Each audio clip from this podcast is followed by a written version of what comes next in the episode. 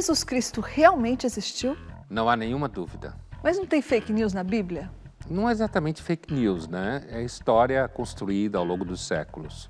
E o que Jesus fez dos 12 aos 30 anos? Ninguém tem a mínima ideia. Jesus é Deus e homem ao mesmo tempo? Para os cristãos, sim.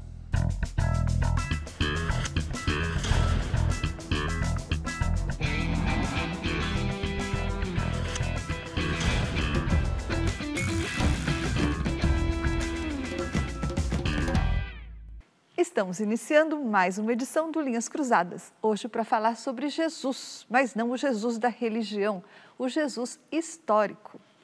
Oi, Pondé. Oi, Thaís. Pondé, que Jesus é esse? É o cara que de fato viveu na Israel antiga, sob domínio do Império Romano, que tinha hábitos iguais aos seus judeus contemporâneos, que provavelmente sabia fazer cadeira que nem o pai dele para sobreviver, né? E que muito provavelmente foi um líder religioso, como tinham vários na época, e que é muito provável que tenha morrido na cruz mesmo. Ou seja, é o Jesus de fato, objeto jornalístico. Dissociado da fé, então, só para ficar claro de que Jesus a gente está falando. É o Jesus dissociado da fé, dissociado da religião, é o Jesus construído a partir das pesquisas históricas, arqueológicas, é isso? que mais? Sim. Quais são as outras fontes? É assim, ah, primeiro vale dizer que a história de Jesus, no sentido de que parte dela é o Jesus histórico, já foi assimilada pela teologia, com certo orgulho, quer dizer, no sentido de que ah, Jesus, além de Deus, era um homem do seu tempo, com características do seu tempo, encarnado na história. Agora, é, essa coisa do Jesus histórico é uma coisa que começa a acontecer no século XIX, né? no bojo da herança iluminista, no nascimento da história científica, digamos assim, da busca do passado. Então você começa a ter acesso a textos antigos, você começa a ter acesso a sítios arqueológicos, nesses textos, tantos textos de época como textos de historiador da época, que era meio historiador, meio jornalista, no sentido que estava narrando o que estava acontecendo enquanto ele estava vendo, vivendo. Então, esse Jesus histórico, ele é um objeto do nascimento da história moderna, que quis conhecer esse Jesus histórico, inclusive para fundamentar a existência dele. Não era para negar a divindade dele. Entende? Não era um movimento do tipo, vamos negar a divindade. Apesar que alguns fizeram isso. Mas sim para sustentar e, de certa forma, comprovar que ele existe. E isso já está comprovado com base na exploração desses sítios arqueológicos, com base na análise desses textos antigos. A gente já pode dizer com certeza que Jesus Cristo histórico existiu? Com bastante certeza. Quer dizer, ah, quando você vai o movimento, você vai comparando textos contemporâneos, vendo ah, aquilo que é narrado, por exemplo, nos evangelhos. Ah, você vai comparando isso com fontes de época, onde você tem semelhanças, certo, do que acontecia. Então, por exemplo, Maria Madalena, vou dar um exemplo assim super famoso. Existia um lugar que todo mundo sabe onde é, na Galileia, que é um lugar chamado Migdal.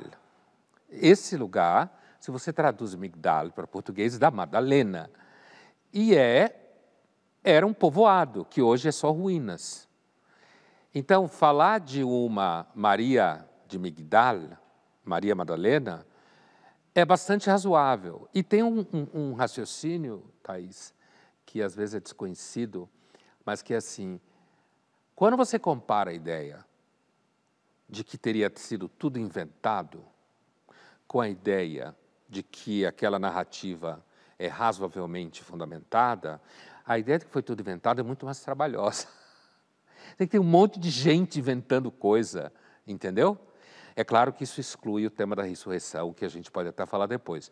Mas ah, as coisas que ele falava eram coisas que outros judeus falavam na época certo? Semelhantes. Ah, o modo como ele morreu, o estilo de vida que ele tinha, né? essa coisa de ficar andando e pregando era uma coisa muito comum na época. certo? De ter discípulos. Falar ah, de que o reino de Deus está para vir, de que a qualquer momento o mundo pode acabar, ah, são coisas que se falava na época. Então, e, inclusive, ah, quando você fala, por exemplo, ah, de locais, eu dei o exemplo de Migdal, quando você fala, por exemplo, Cafarnaum, que é um outro lugar onde teve milagres e tal, assim, quando, quando você fala Cafarnaum, na realidade é Kfarnaum, é um nome típico de cidade da região, que existe, hoje existe, existem resquícios arqueológicos, então o lugar existiu, está lá, você pode visitar, entende? Então, quando você vai juntando isso tudo, você vai percebendo que é mais razoável entender que ele de fato houve um cara como esse, do que um monte de gente se juntou para inventar uma coisa, entendeu? Olha, são poucos os filmes que registraram a infância de Jesus. Mas no filme José e Maria, a gente tem uma cena que mostra Jesus adolescente no templo. Vamos dar uma olhada. Tell me something. If a widower remarries seven times, which wife would greet you in your afterlife? The widower's favorite, of course. I disagree. God will decide. Why cannot all the wives be there?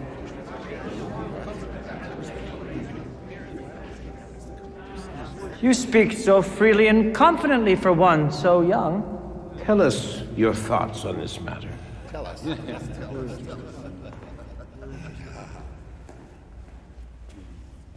Since God loves all his children, I would think all seven of the widower's wives would be accepted into his kingdom.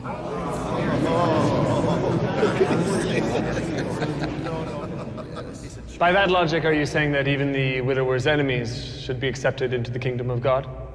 Yes. Shall we not love our enemies as we love our neighbors?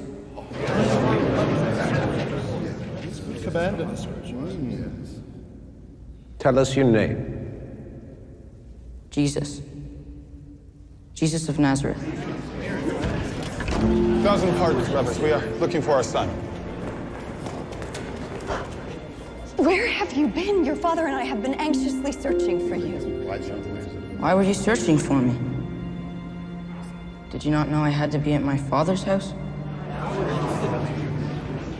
This is not our house. Passover is finished. We must journey home. Of course, Father. Apologies for the interruption. A cena faz uma, uma reconstrução do que ninguém sabe do que aconteceu exatamente, mas a, o que o texto diz é que Jesus estaria ali discutindo com os autores da lei, né? E a reconstrução de figurino é muito bem feita, né? Ah, desses tais autores da lei. Ah, no judaísmo, desde aquela época, aliás, começou naquela época, até onde se sabe, o judaísmo começou a construir essa fama de que dois judeus, três ideias. Ou seja, de que os judeus estão sempre discutindo a lei, que é um fato. Né? E sempre imaginando o que, é que Deus faria assim, o que, é que Deus faria aqui, assado. Inclusive, tem uma, uma, uma grande piada que diz que estavam lá ah, ah, quatro judeus, sei lá, discutindo sobre alguma coisa, e Aí um falou A, o outro falou menos A, um falou B, o outro falou menos B. Aí tinha mais um que apareceu e falou: Não, eu acho C. Aí vamos escolher Jesus, vamos chamar Deus para ele decidir. Deus, o que, é que, você acha disso? Aí Deus falou: menos C. Aí os, os rabinos falaram: Tá bom, agora está 3 a 3. Quer dizer. tu faz Deus falar, é só mais uma opinião, entendeu? E isso é bem reconstruído nessa cena, é bem verossímil do mundo judaico. Agora, as palavras de Jesus, é claro que são palavras, é, você percebe que é a ideia do amar o inimigo, certo? A ideia de que Deus aceita todas as viúvas, portanto, o cara ia chegar lá e encontrar um harém, né? Encontrar todas as sete esposas lá e tudo bem, né? Então, assim, porque ele tinha casado sete vezes. Então, está ali uma reconstrução teológica que dificilmente o um menino dessa idade é, saberia. Mas é claro, como ele diz, como Jesus fala, mas vocês não sabem que eu tenho que estar na casa do meu pai? Ou seja, a casa do meu pai, porque é na casa de Deus, né? no templo, na sinagoga. E, e nesse sentido, ali estão estão trabalhando a cena de que ali já estava começando a aparecer a missão dele. Mas o mais provável é que ele tivesse ali, talvez, quem sabe, no momento de bar mitzvah, alguma coisa que veio a ser o bar mitzvah, onde os jovens judeus, meninos, são apresentados à Torá. Vamos agora à nossa caixa de perguntas. Pondé, o Edgar Gomes te pergunta: Você acha que o sucesso de Jesus se dá ao fato dele ter tido bons biógrafos? O sucesso de Jesus, compreendido como o fato de que virou uma grande religião, eh, depende inclusive dos caras que viveram mil anos depois de Jesus, certo? Então não é só porque ele teve bons biógrafos.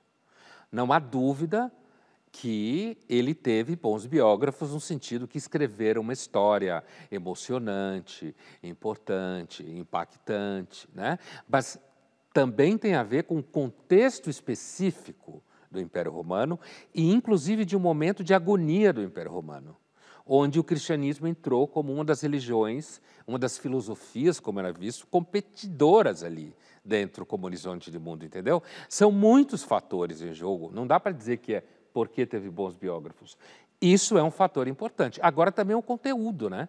Jesus é uma figura facilmente identificável com a, a massa da população, não era um aristocrata, certo? Um personagem extremamente acolhedor, um personagem que tem um discurso, pelo menos grande parte desse discurso, que pode ser compreendido como amor, como compreensão, como perdão. E isso é parte do fato de que ele teve sucesso. E também o fato de que esse discurso ia contra a narrativa da época, contra o pensamento da época, não é? O discurso sobre Jesus? Sobre o amor, sobre o perdão. Esse era um discurso estranho. Você está na sociedade antiga, por exemplo, em que a ideia de que todos os homens são iguais, era uma ideia absurda. Os gregos, que são os gregos, talvez até hoje o povo mais poderoso como fenômeno histórico, no sentido da inteligência, da criação intelectual, talvez não tenha nenhum povo até hoje igual, pelo menos o Ocidente.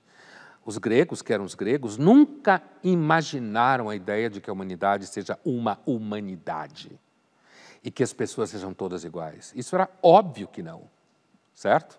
E esse discurso de Jesus Cristo, todo mundo é filho de Deus, todo mundo é irmão, é um discurso poderoso. Né? Para participar do Linhas Cruzadas, envie a sua pergunta ou seu comentário através das redes sociais da TV Cultura usando a hashtag Linhas Cruzadas. E Linhas Cruzadas volta já já. No próximo bloco, a gente vai falar o que a história sabe sobre a infância e a adolescência de Jesus.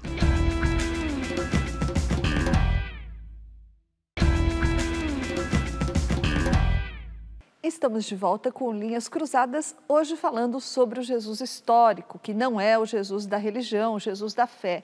É o Jesus que a ciência e a arqueologia já descobriram.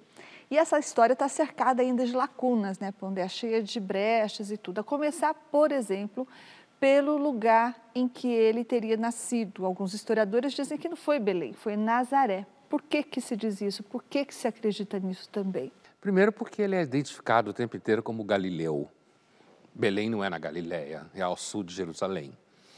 E, portanto, é mais razoável imaginar que ele teria nascido ali mesmo, onde ele viveu a vida inteira. A hipótese de que ele tenha nascido em Belém é, é porque no, no, nos textos sobre Jesus Cristo, que foi, foram sendo construídos, tem uma preocupação que já está presente no Evangelho, que é fazer com, que Jesus fosse o Messias. Então, esses homens que estavam construindo, digamos assim, os pilares da narrativa, havia uma, na herança, logo após a morte de Jesus Cristo, século I e tal, havia uma discussão. Jesus poderia ser um salvador. Tinha as pencas salvadores, né? as pencas. No judaísmo, fora do judaísmo, as pencas. Mas você quer dizer gente saindo pela rua dizendo um que era Salvador? Um monte de gente falando que era Salvador, não só entre judeus, tá? E, portanto, você tem textos que assimilam Jesus a, a uma forma de, de Salvador que não é o Messias. Tá? Inclusive, alguns desses textos se diferenciam, dizendo que o Deus do Velho Testamento é um Deus mau, cruel, né? que Jesus é outro barato como tem gente até hoje que fala isso. Né? Então, e tinham aqueles que queriam uh, carimbar em Jesus o carimbo de Messias. Para carimbar em Jesus o carimbo de Messias, esses que venceram, digamos assim, a controvérsia, tinham uma grande vantagem. Jesus era judeu. O profeta dizia que o Messias ia nascer em Belém. Certo? Então você tinha que criar uma situação em que justificasse Jesus ir até Belém. Você tinha que fazer Jesus ser descendente de Davi. Então foi criada uma genealogia que ia de Davi até Maria e José. Até Agora, porque Davi também nasceu em Belém. Sim, porque é a terra de Davi. Né? E o Davi, no mundo judaico, Davi é uma figura muito importante. Na realidade, no judaísmo, Davi é o bem-amado de Deus. É o cara que Deus mais gosta dentre os seus heróis bíblicos, é o Davi. Então, a, a, você tinha que fazer uma construção. Agora, a, ao mesmo tempo, Jesus viveu na Galiléia. E a Galiléia, na época, era uma, uma região assim que se achava que não via ninguém que presta de lá. Sabe? Terra meio atrasada. Pondé, no outro bloco a gente viu uma cena em que Jesus, adolescente, aparece pregando no templo. Mas é uma das poucas cenas que a gente viu Uh, não só nos filmes, claro, mas na própria Bíblia, uma das poucas histórias que se referem a Jesus nessa faixa etária. O que, que aconteceu desses 12 anos de idade, que é a idade que ele aparece nessa cena, até os 30 anos, quando Ninguém ele... sabe. Ninguém sabe. Alguns falam que foi para a Índia, porque a Índia é um lugar super religioso. Outros falam que ele viveu no Egito o tempo inteiro. Outros falam que ele foi para a Grécia, né, aprender com os filósofos. Outros falam que ele foi para o planeta do Elvis. Né? Cada Mas um por que, que tem coisa. essa lacuna? Que o que... fato de existir a lacuna reforça a possibilidade dele ter sido histórico. Porque o que, que interessa a vida do moleque? Ah, eu Não, mas é claro. O que, que interessa a vida de um moleque? O que, que o moleque faz? Se ele foi um personagem histórico, ele deve ter tido uma vida de moleque. Ah, mas eu gostaria de saber se ele foi um bom estudante, se ele namorou. Não, mas não será... tinha isso, não tinha escola, certo? É, é possível, veja bem, você e toda a torcida do Corinthians e todo mundo quer saber, porque olhando daqui para trás, ele já é um cara puta famoso. Então você tem curiosidade de saber, Dom, mas ele quando tinha 15 anos, primeiro a gente tem que lembrar que não tinha nenhum calendário direito, né? Tudo bem, mas isso é outra história. Mas quando ele estava lá pelos 15 anos, quer dizer, ah, então, assim, o ah, que, que ele estava fazendo? Mas, na época, o que ele estava fazendo era absolut, absolutamente irrelevante. Porque ele era um adolescente, talvez ele tenha namorado, como a gente fala hoje em dia, talvez ele tenha brigado na rua com os outros moleques, ele pode ter brincado de esconde-esconde. Para que, que alguém precisa contar uma coisa dessa? É a curiosidade que se tem acerca dele hoje, é que fica, ah, mas será que, ah, como não tem nada sobre esse período, então ele não existiu? Não, isso reforça o fato de que ele foi um personagem histórico, que só se sabe quando ficou famoso. E antes não tinha redes sociais, não tinha foto. Então não tem como saber o que estava fazendo. Estava fazendo coisa boba que criança faz, provavelmente dando dor de cabeça para a mãe. Isso é o mais provável. Vamos ouvir o que o teólogo Adriel de Souza Maia, bispo emérito da Igreja Metodista, tem a nos dizer sobre Jesus histórico. A vida de Jesus é registrada por diversas fontes. Por exemplo, a fonte oral, a fonte dos evangelhos e a fonte dos historiadores. Na verdade, sempre estamos reescrevendo a história de Jesus de Nazaré, que viveu a sua vida na Palestina no início do primeiro século e ali desenvolveu o seu ministério junto às pessoas e às comunidades. O movimento de Jesus contagiou o mundo por meio dos seus ensinos, por exemplo, a paz, a justiça, a integridade da vida, a valorização do ser humano e a sua opção pelos marginalizados de sua época. Jesus criticou duramente as autoridades políticas e religiosas do seu tempo. E nesse contexto ele apontou o resumo da vida, que é amar a Deus e amar o próximo. O bispo, ele no meio da fala dele, ele começa se referindo a fontes e tal, né? Flávio Josefos é uma fonte muito famosa, um judeu romanizado. É assim que os judeus veem Flávio Josefos, que é uma fonte importante né, da época. Era um judeu que estava do lado dos romanos. É, Flávio Josefos, tanto que a gente conhece ele pelo seu nome latino, ele provavelmente era um, um, um tipo de judeu que entendia que a melhor coisa para os judeus era virar romano. Os romanos eram muito mais evoluídos do ponto de vista de tecnologia, de civilização, de ordem, né? Mas, ah, então, num dado momento da fala dele, ele sai da rota do Jesus histórico e vai em direção ao Jesus teológico. Quando ele fala, por exemplo, da natureza divina, natureza humana, que a gente viu no ping-pong, que é fato, é assim que acabou sendo construído a figura de Jesus do ponto de vista da cristologia, como se fala dentro da teologia. Mas, Boné, falando historiador, uh, um mais contemporâneo que o Flávio Josefos, que é o David Flusser, ele escreve no livro Jesus que Jesus, via de regra, só curava, uh, nunca curou não-judeus. Só duas vezes, na verdade, ele curou não-judeus. E ele cita, inclusive, aquela passagem em que a mulher de Cananéia vai lá até ele e pede para ele curar a filha dela. Daí ele diz que não, que ele veio aqui à terra para tratar das ovelhas perdidas da casa de Israel, ou seja, para tratar de judeus. E depois é claro que a mulher insiste, daí ele acaba curando a filha.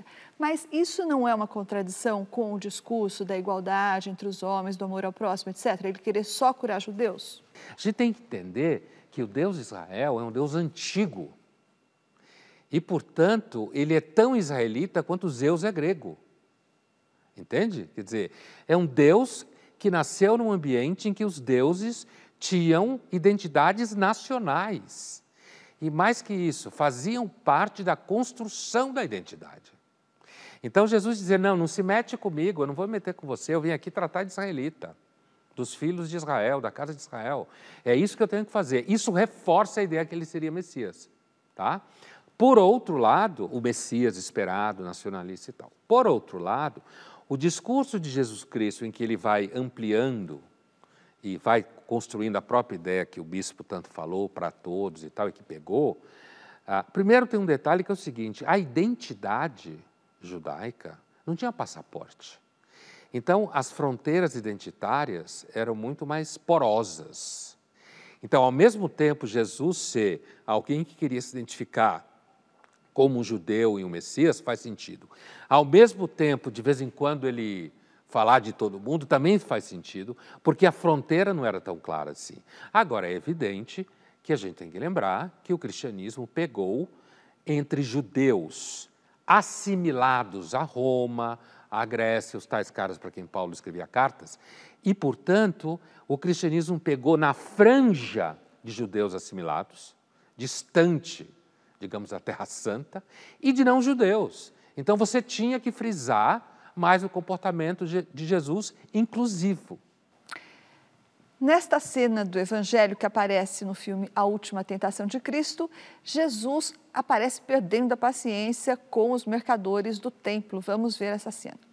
It's for the temple tax for the feast. I know. I know.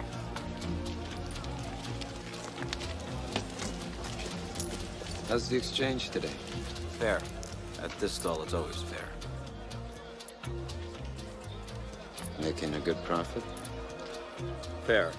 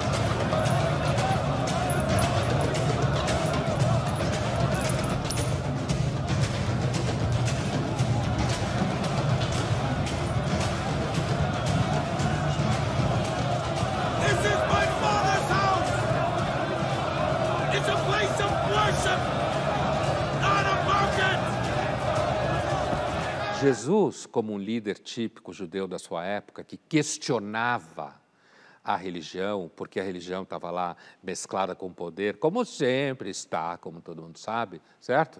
É absolutamente razoável imaginar que ele tenha arrebentado aquilo. Porque tinha um monte de gente também como ele ali no pacote, inclusive 100, 150 anos antes dele, que queria quebrar o templo, que queria acabar com aquele comércio que tinha ali dentro. Então, essa cena, além de ser uma cena famosa, porque fala da humanidade de Jesus e tal, fala como ele ficou revoltado com os caras, porque ali tinha um comércio. É que nem loja que vende bicho para sacrifício em religião hoje em dia. É a mesma coisa. Eles vendiam bichos lá para as pessoas irem oferecer no templo. É, certo? E aí os caras estavam vendendo, de repente estavam vendendo pulseirinha, certo?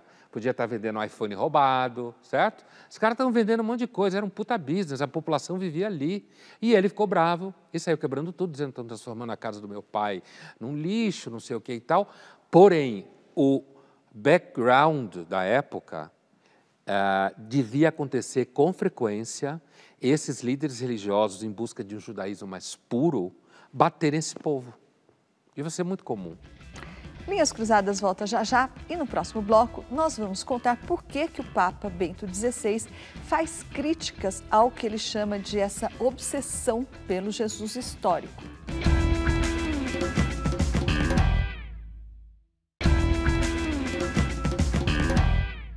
Estamos de volta com Linhas Cruzadas, hoje falando sobre Jesus para além da religião. Pondé, o mundo greco-romano estava acostumado com os deuses imponentes, poderosos, né? de certa forma ricos, digamos assim. Né? E daí o fato de Jesus ter vindo ao mundo como filho de um carpinteiro, um humilde carpinteiro, isso agravou o descrédito dos romanos de que ele era de fato um representante de Deus? Para a gente imaginar como que um romano olhava para um judeu, e para os romanos, judeu e cristão, era tudo farinha no mesmo saco, né? mesmo que o, cristão não fosse judeu de origem.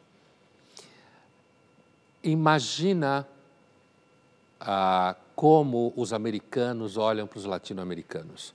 E aqui falando a sério, não na mentirinha comum que existe hoje em televisão e redes sociais, que todo mundo mente. Os americanos não estão nem aí para a América Latina. Na época, um romano olhava para os judeus como um povo que enchia o saco, que quebrava, tinha uns deles que quebrava templo deles, certo?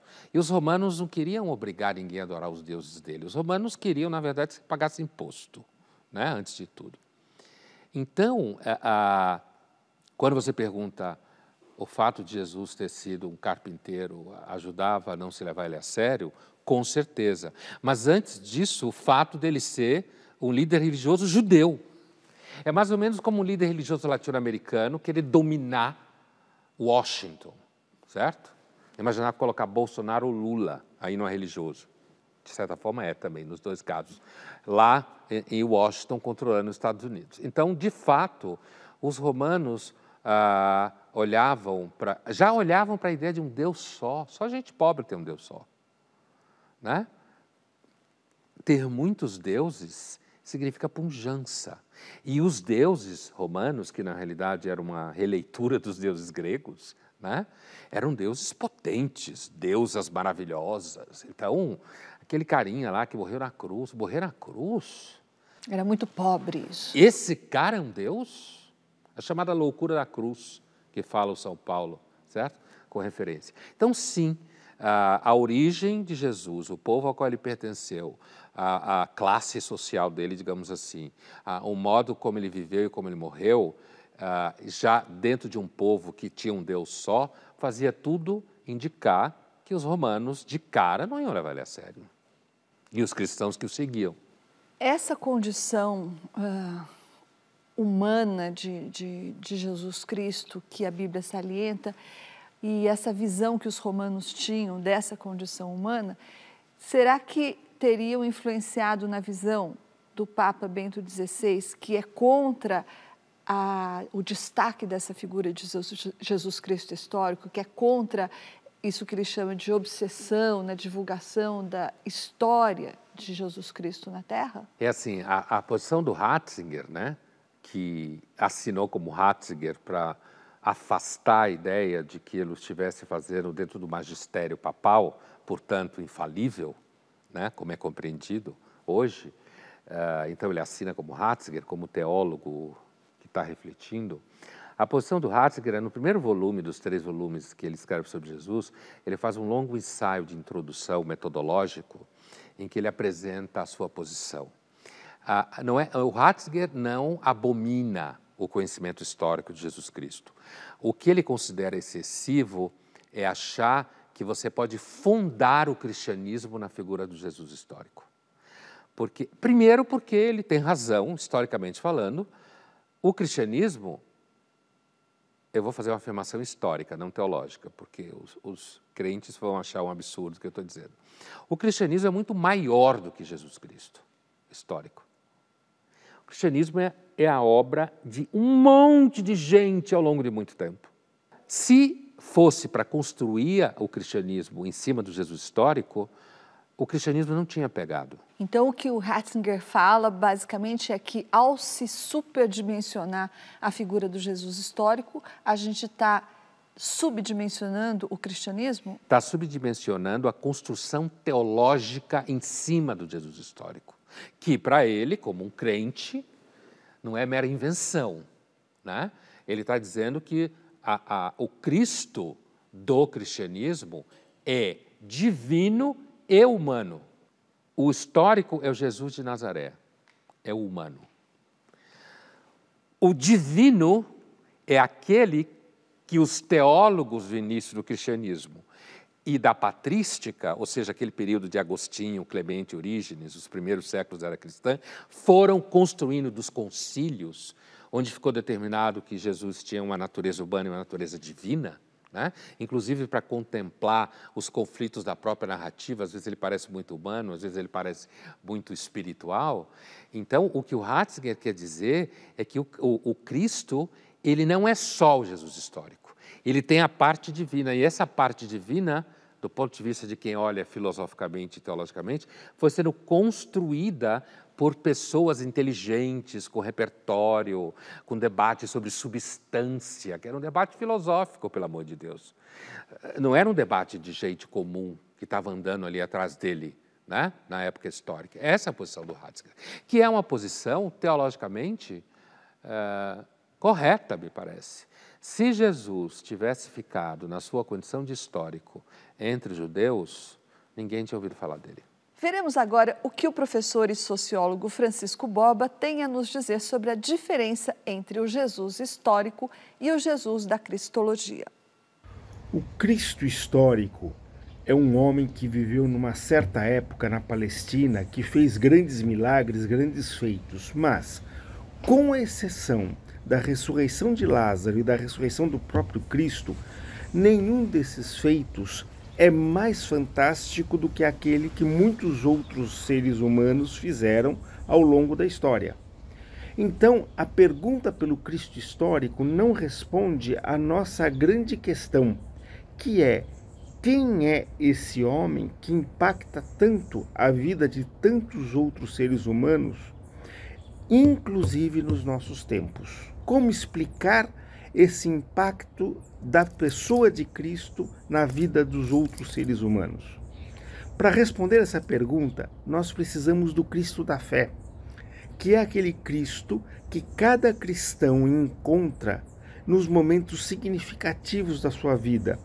Aquele Cristo que parece dar sentido aos momentos mais dolorosos, aos encontros amorosos mais sublimes, as experiências de dedicação, de mortificação, de esforço pelo bem comum mais significativas que cada ser humano pode viver ao longo da vida.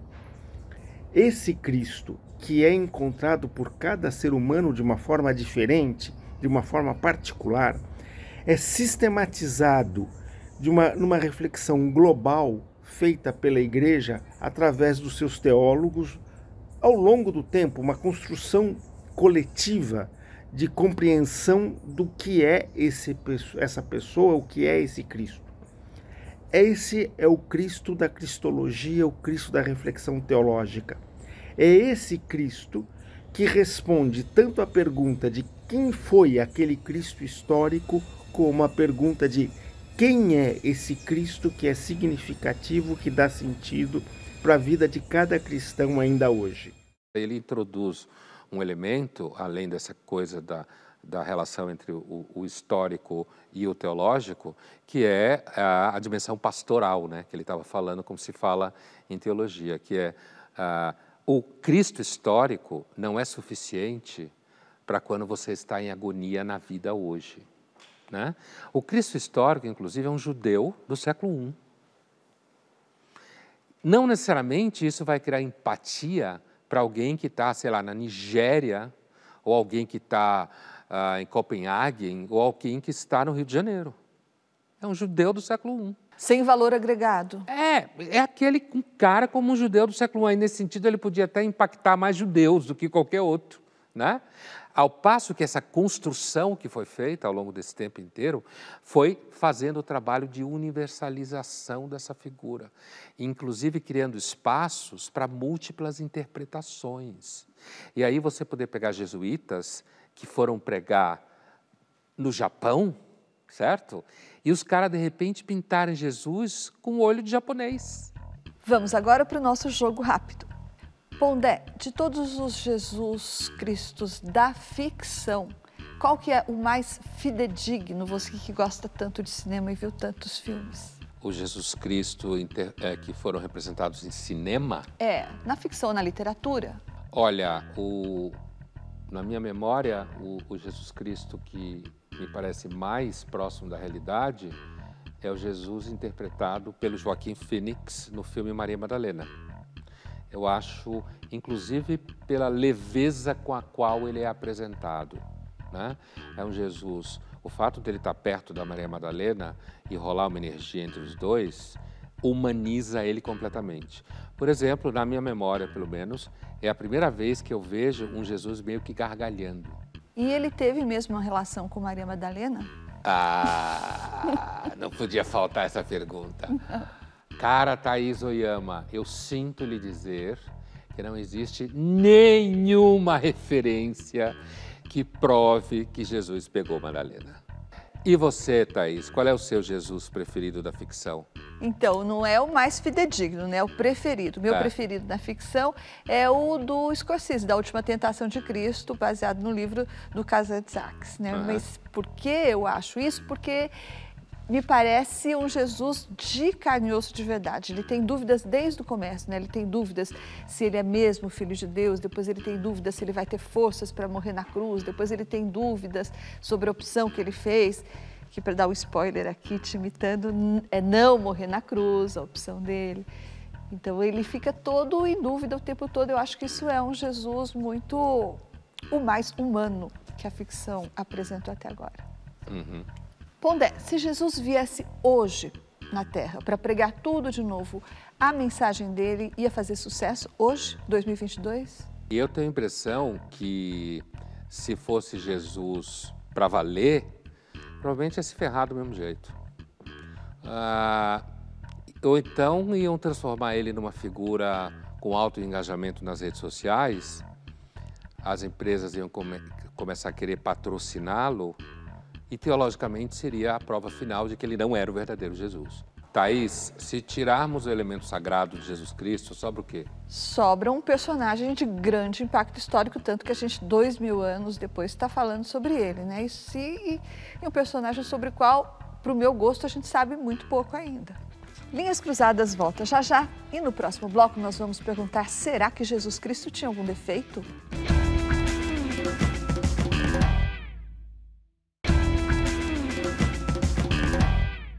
Estamos de volta com Linhas Cruzadas, hoje falando sobre o Jesus histórico. O que será que as pessoas pensam dele? Será que elas acreditam que Jesus tem algum defeito? Para mim, Jesus não teve nenhum defeito, pelo pouco que eu conheço da sua história. É, ele sempre foi muito acolhedor, andava com as minorias e, ao meu ver, se todos seguissem seus mandamentos, hoje o mundo seria bem melhor. Eu acredito que nenhum. Né? Ele veio para nos ensinar a não ter defeitos. O defeito vem da gente, eu acho. Jesus não tem nenhum defeito. Nunca teve defeito nenhum. Para mim ele não tem defeito, ele é perfeito do jeito que ele é. Na minha opinião, Jesus não tem defeito não, ele é perfeito em tudo. Bom, Jesus não tem defeito, o problema, o defeito é das pessoas que atribuem a ele uh, as falas, interpretam, então já se matou muito em nome dele, já se fez muita guerra em nome dele, entendeu? Então é isso, eu acho que é uma grande palhaçada, tá? Uma coisa é figura histórica, tá? O que se fala hoje em dia é uma grande palhaçada. Para mim, Jesus não tem um defeito, porque as pessoas sempre colocam tanto um padrão em cima que eu também aprendi que não tem, entendeu? Boa o que ela falou, né? Essa última menina. É bom, é esperado essa resposta, né? A gente até suspeita que a pessoa que estava fazendo a pergunta podia ter apanhado. Porque imaginar que Jesus tem algum defeito, uh, é claro que historicamente ele, quando era pequeno, deve ter dado muita dor de cabeça para a mãe, como todo menino peste dá, certo? Brincando ali, correndo, jogando pedra nos outros. Agora, tem a, aquela primeira fala que fala que Jesus andava com as minorias.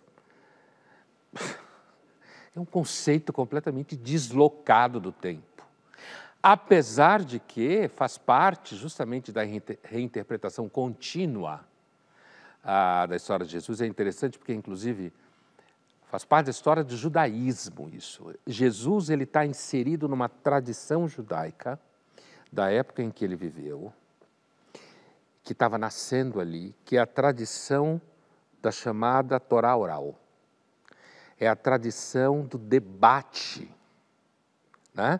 Os judeus, ah, que aparece na cena que a gente comentou dele quando era pequeno, aquela construção ali, os judeus discutindo a lei. Jesus está nessa tradição. Ele está dando interpretações dele. E se a Torá, que são os cinco primeiros livros do Velho Testamento, né? supostamente dado por Deus via Moisés, blá, blá, blá.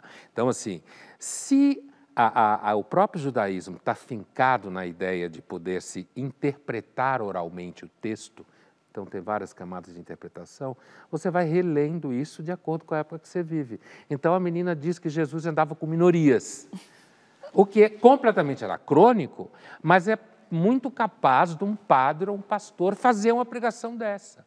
As outras falas traduz claramente essa expectativa mesmo. Né? Como que a gente vai imaginar que Jesus tinha defeito? Agora, aquele rapaz que foi se enrolando, acabou dizendo que tudo depois é palhaçada.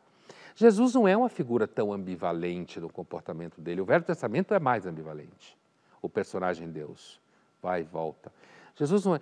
A ambivalência moral em Jesus, a menos quando ele quebra o templo todo, que é uma boa cena, ele normalmente é um cara legal o tempo todo. Não vejo ambivalência moral em Jesus. Aproveitando essa ambivalência, eu sei que você está falando da ambivalência do Jesus histórico, mas tem esse trecho bíblico que sempre me intrigou um pouco e que tem a ver com essa dimensão humana de Cristo versus a dimensão divina, que é o trecho em que lá no ápice do martírio da cruz, ele diz ele olha para o céu e clama: Pai, por que me abandonaste?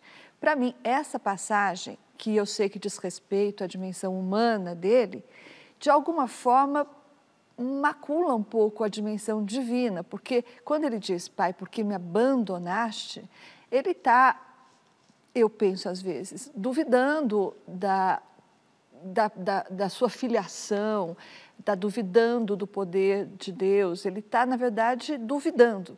Então, essa dúvida não macula, de alguma forma, a dimensão divina também desse homem, Jesus Cristo? A, a construção histórica, cristológica, dominante que ficou, é que Jesus tem as duas naturezas em separado, humana e divina. Essas duas naturezas significa que Jesus ele era humano e divino ao mesmo tempo e não confunde uma natureza com a outra. É claro que é uma abstração, né? Mas além disso, então, portanto, ele pode ter uma atitude plenamente humana aqui e depois ele pode ter uma atitude plenamente divina aqui, como trazer Lázaro.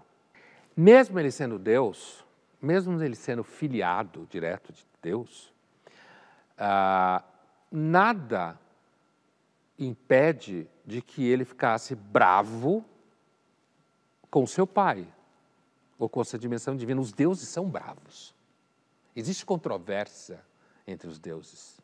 Existe controvérsia interna. O Deus de Israel, o velho, é bravo o tempo inteiro. Briga com todo mundo. E tem gente que briga com ele, certo? Principalmente os que são próximos dele. Os heróis bíblicos do, do, da Bíblia hebraica, então, muitos deles estão muitas vezes em, em conflito com Deus. Então não há problema de que Jesus, naquela hora, tenha dito: pô, porque você me abandonou nessa fria? Agora, a interpretação, digamos assim, mais normativa, é de que, como ele é Deus e homem, por que, que ele tem que ser Deus e homem? Está ligado exatamente à paixão. Pelo seguinte, porque se ele fosse só homem, ele só teria medo. Certo? E ele estava sofrendo com qualquer desgraçado. Mas ele tem que ser homem para ele sentir dor do prego. Mas já não estava escrito, o, o, roteiro já não era esse. Por que, que ele se sente abandonado, se o roteiro já Porque era esse? Porque ele é homem, e ainda assim, quando a gente sabe muitos roteiros do que acontece, a gente se revolta. Quer ver o exemplo? Todo mundo sabe que a gente vai morrer, no entanto, quando morre alguém que você ama, você diz, pô, ninguém me avisou que ia acontecer isso. O fato de você saber o fim, todos morremos, não torna mais fácil quando se adoece e morre, certo? E ali voltando para a paixão, ele tem que ser homem plenamente para ele sentir a dor do prego, a chicotada, para ele ficar nervoso, para ele sentir medo, porque se ele não for homem plenamente, ele está mentindo, ele está fingindo, ele está interpretando. Por isso que é importante que ele seja homem plenamente, para se entender que ele de fato estava sofrendo. Ao mesmo tempo, ele tem que ser divino. Por que ele tem que ser divino? porque ele teria que ter o poder de dizer assim: para tudo isso aí, se ele é Deus. Mas ele não fez. Então ele não fez porque ele não quis, não é porque ele não podia. É essa interação que diz que ele, mesmo sendo Deus, ele quis morrer e sofrer como homem para mostrar para os seres humanos que se você quiser a salvação, vai ter que sofrer. Se quiser viver eternamente, tem que perder a sua própria vida.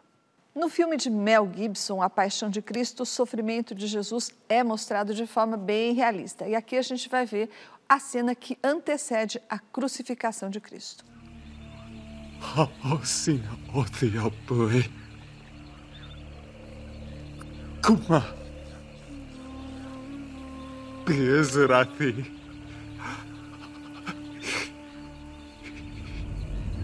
Shabreni mere shetashe. Tomanu alai.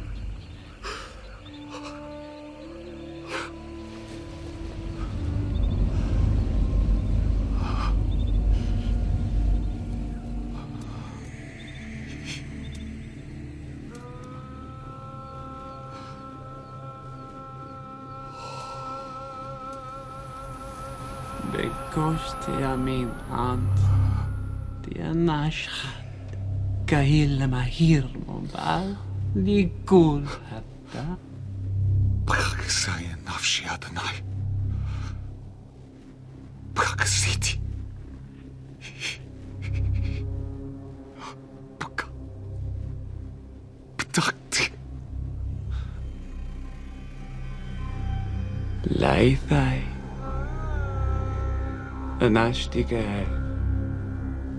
la caima.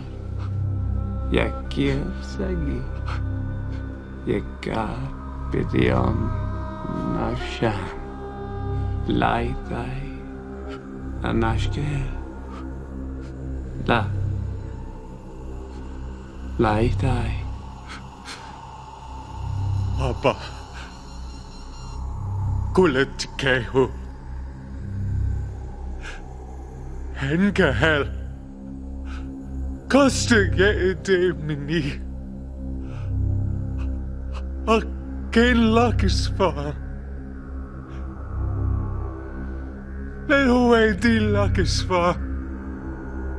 Esse é um filme teológico, né? A intenção do Mel Gibson. O demônio tentando ele materializado nessa figura que é uma figura meio andrógena, né? Entre o masculino e o feminino. E é, e é um dos momentos famosos do chamado Getsemane, Monte das Oliveiras, Jardim das Oliveiras, que é outro, um outro lugar em Jerusalém que está lá, as oliveiras lá são muito antigas e tal, é provável que tenha sido lá, tem outra igreja franciscana. Né? Então, assim, é o momento que precede ele ser uh, traído, né? tanto que o Judas vai encontrá-lo ali. Provavelmente eles estavam meio escondidos ali, a coisa estava pegando já, é possível. E aí, supostamente, é o momento que ele suou sangue que ele estaria tão estressado que ele estava, de novo, que nem aquela parte que você acha um problema, ele estava falando para Deus, tipo, segura essa, quero pular fora. Mas no final, ele diz que seja feita a tua vontade, não a minha. Então ele se submete à vontade de Deus, que nesse momento, mais judaico impossível. Totalmente judaico. Porque é uma das essências da relação com Deus do Velho Testamento, Deus judeu, é que você pode brigar com ele. Mas você tem que saber que no fim do dia, como se fala hoje, quem manda é ele. E ele faz o que ele quer. E se você está ligado na vibe de Deus, você tem que saber que mesmo que você possa gritar e brigar, no final do dia você tem que submeter à vontade dele. Porque ele é o Altíssimo, o Eterno. O que você pode contra ele? Linhas Cruzadas fica por aqui, mas na semana que vem a gente está de volta.